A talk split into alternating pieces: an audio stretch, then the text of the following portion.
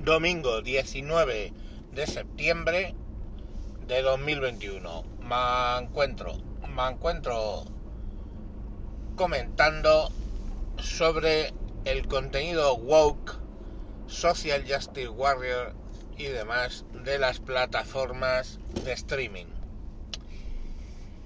Me explico. El otro día estrenaron Cenicienta, un musical en... eh,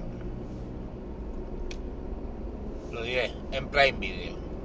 Bueno, la hada madrina era un hado madrino negro abiertamente gay.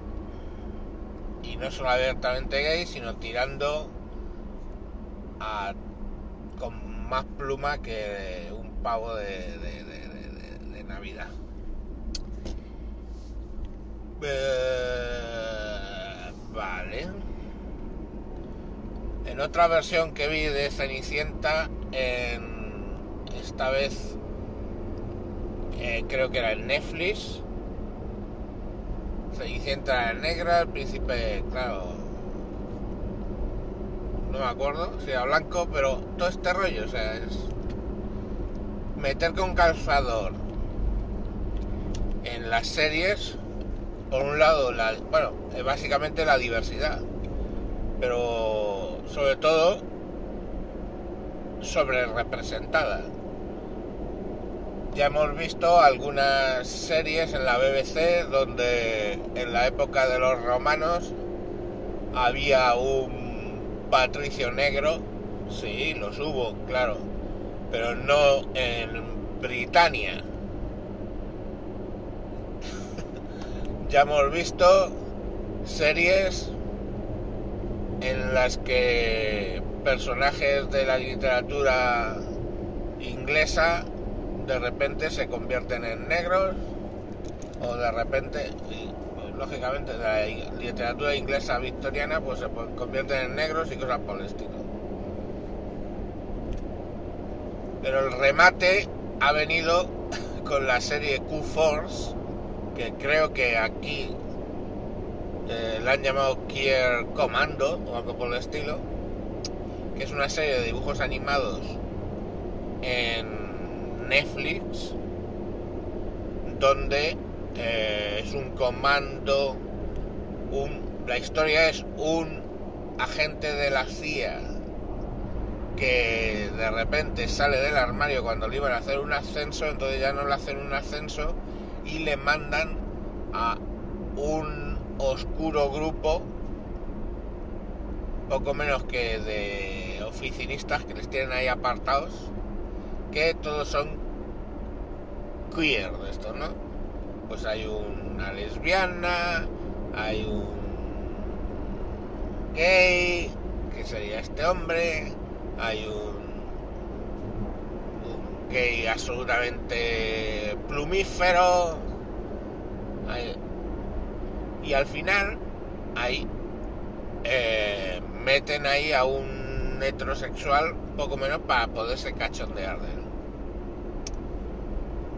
Y que sea él el que del contrapunto. Curioso, porque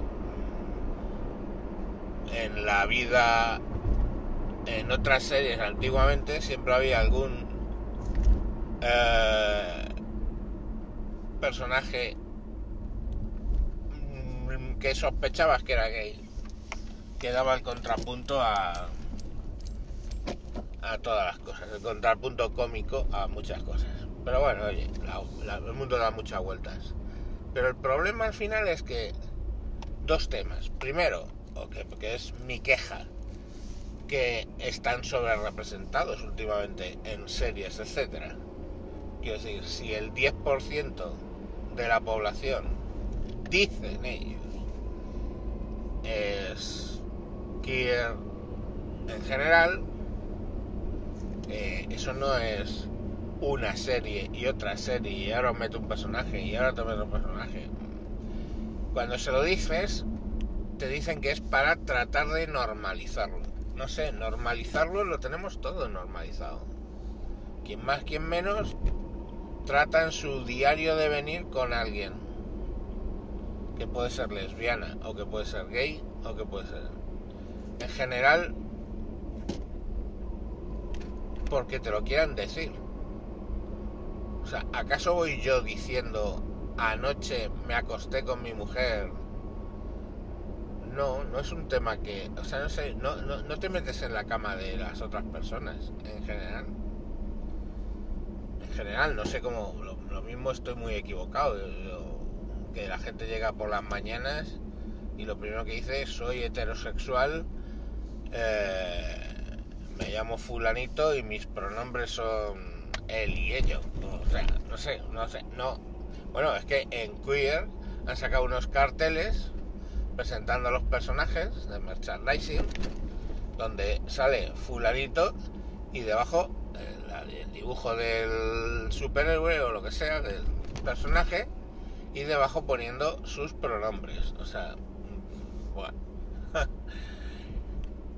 y ahora la segunda consideración que quiero hacer al respecto de esto es que nosotros, vuelvo sobre la batalla de las ideas, estamos perdiendo la batalla de las ideas porque no nos quejamos.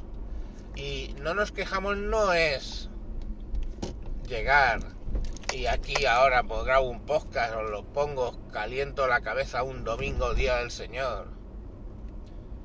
Y ya está, ¿no? si lo tenéis mucho más sencillo.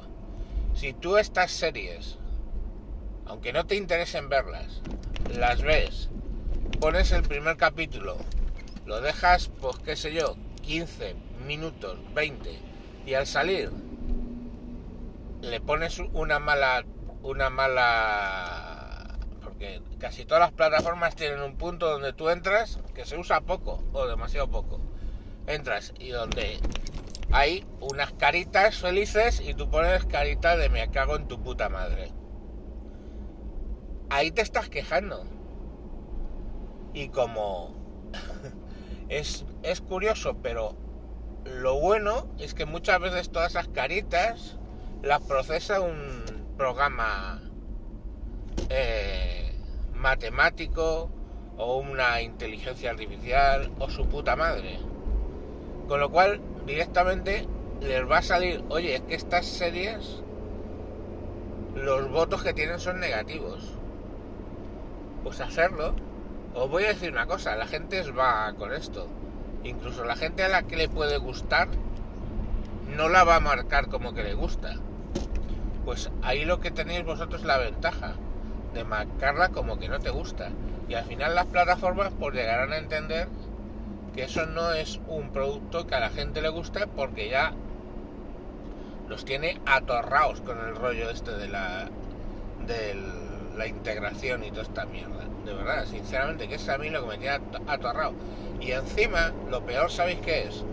Lo peor es que luego los argumentos de esas series son jodidamente planos. Los personajes son planos.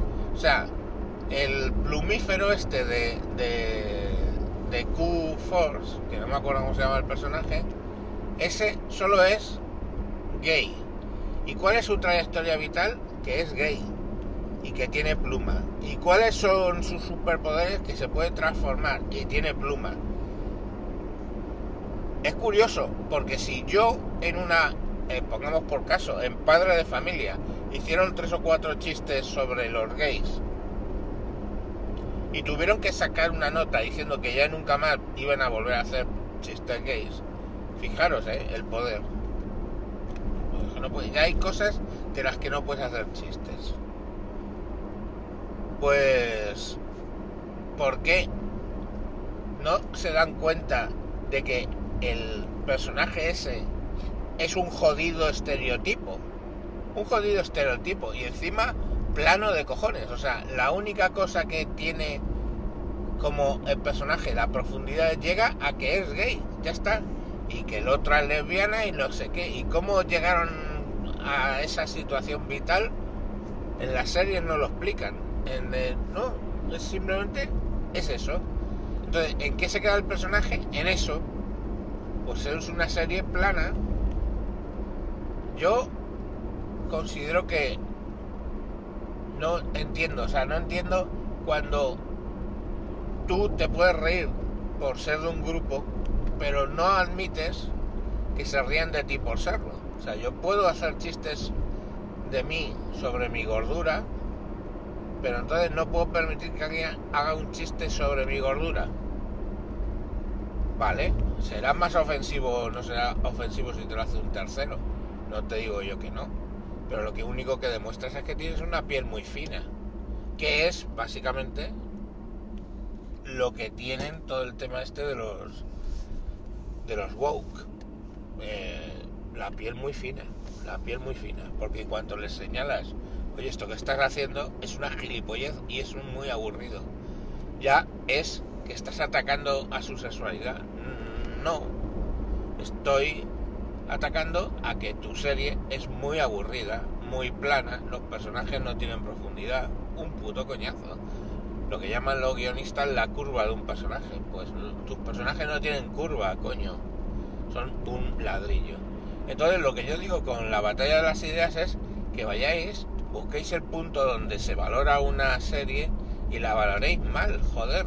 Si os parece una gilipollez que en Cenicienta el hada madrina sea una especie de transexual Priscila reina del desierto y encima negro, pues cojáis y pongáis ¡pam! No me gusta. Y ya está. ¿Qué os van a pasar? ¿Que van a llamar aquí dos policías gays en la puerta? ¡Pom, pom, pom! Oiga, salga usted que ha valorado mal una serie de Netflix porque salen personajes absolutamente planos y te van a coger, te van a meter en el coche y te van a meter la, porra por el culo. Eso es el, miedo que tienes. Pues hijo, para que no lleguemos a eso, que podríamos llegar, para que no lleguemos a eso, pues probablemente hay que parar las cosas cuando todavía tienen algún, alguna opción de parar.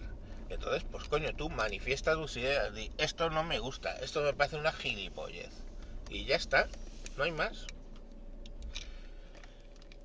Y y hay, hay, hay películas, hay series donde sí se, se, justifica y se entiende las cosas. ¿Por qué? Porque los personajes tienen una curva donde se, se, les ve algo más allá de lo meramente anecdótico.